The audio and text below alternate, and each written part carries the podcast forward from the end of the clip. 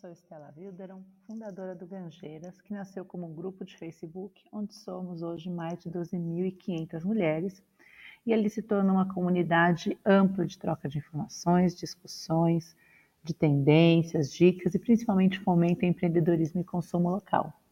O nosso podcast ele traz a chance de aprofundarmos conteúdos que ficam mais superficiais nas redes sociais e aí trazendo aqui convidados da região em torno, assim como também listas e dicas para salvar e testar por aqui. Sejam bem-vindos.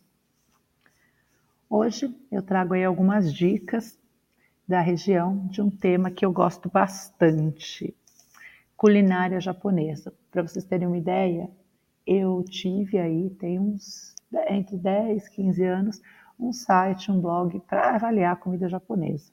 O marido também adora. Onde a gente viaja no mundo, a gente acha um lugar para comer comida japonesa. Eu sou dessas que tem panela Tiger, que a comunidade japonesa sabe que é uma panela super específica para cozinhar gohan, enfim. Gosto mesmo. E imagine a minha alegria de saber que na Granja hoje a gente tem tanto, mas tanto restaurante japonês e opção para todo gosto, estilo, bolso e momento. E realmente a culinária japonesa ela veio para ganhar o coração das pessoas. Né? Quando a gente pega em São Paulo, por exemplo, a gente está falando que hoje você já tem, por exemplo, mais restaurante japonês que churrascaria, por exemplo. Que São Paulo tem dias que produz mais de 400 mil sushis num dia. Então, assim, é o tipo de comida que chegou para ficar e perdeu aí um status que tinha no passado de uma coisa mais exótica, mais proibitiva, para uma coisa mais é, pé no chão e tudo mais. E aí, aqui na região, como eu comentei, tem muitos restaurantes. É, eu gosto de dizer que eu já comi na grande maioria, acredito eu. É, alguns que até já nem estão mais por aqui, mas ou que mudaram um pouco ao longo do tempo.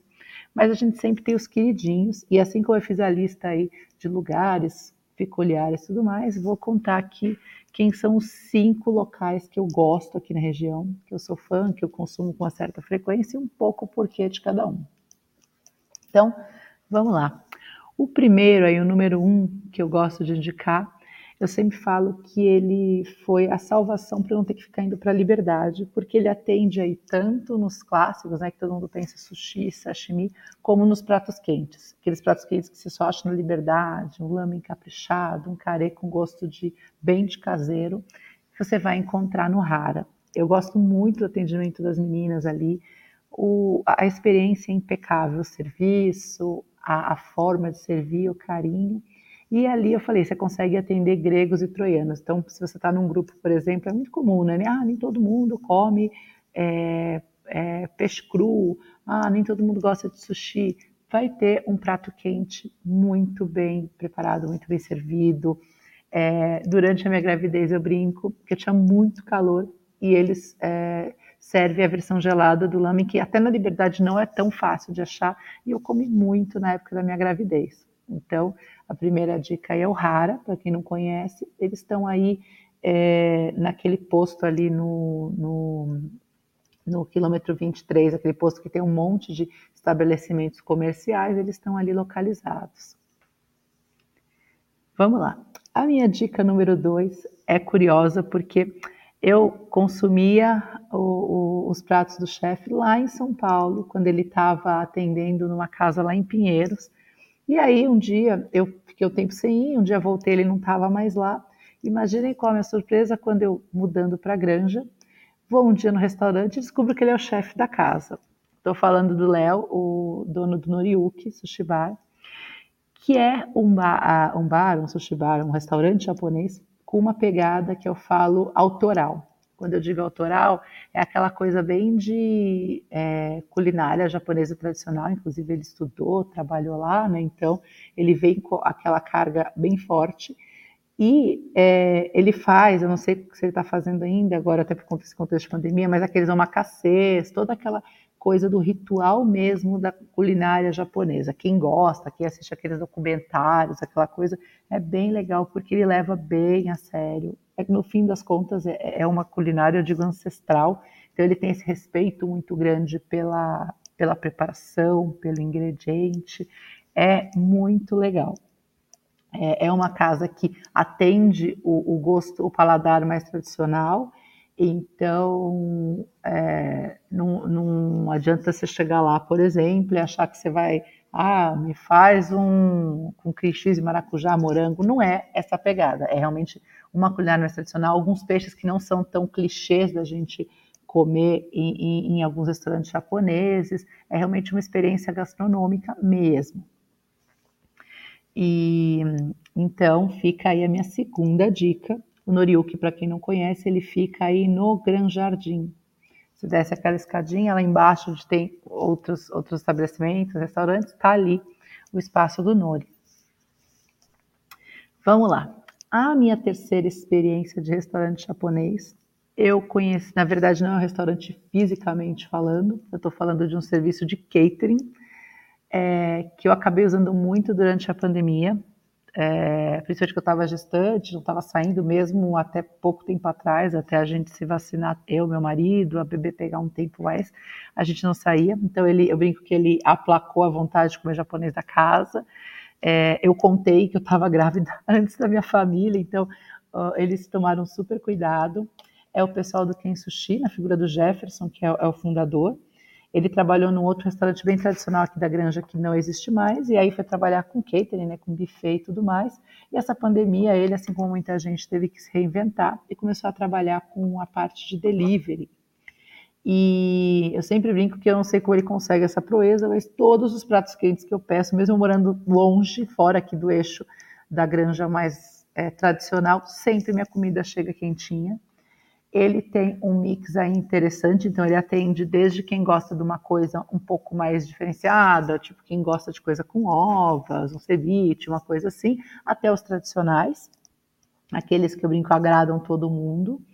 É, e ele vende, eu falei, packs, com você, é, tem um cardápio, então você pode pedir aí dentro do cardápio dele o que ele tem. E para ocasiões especiais, então, agora, obviamente, com o retomada das atividades, ele está voltando com o buffet também, mas ah, ele tinha na pandemia, até hoje ele tem, puxa, vou receber X pessoas em casa, queria uma estrutura assim, papapá, ele tem como, como atender.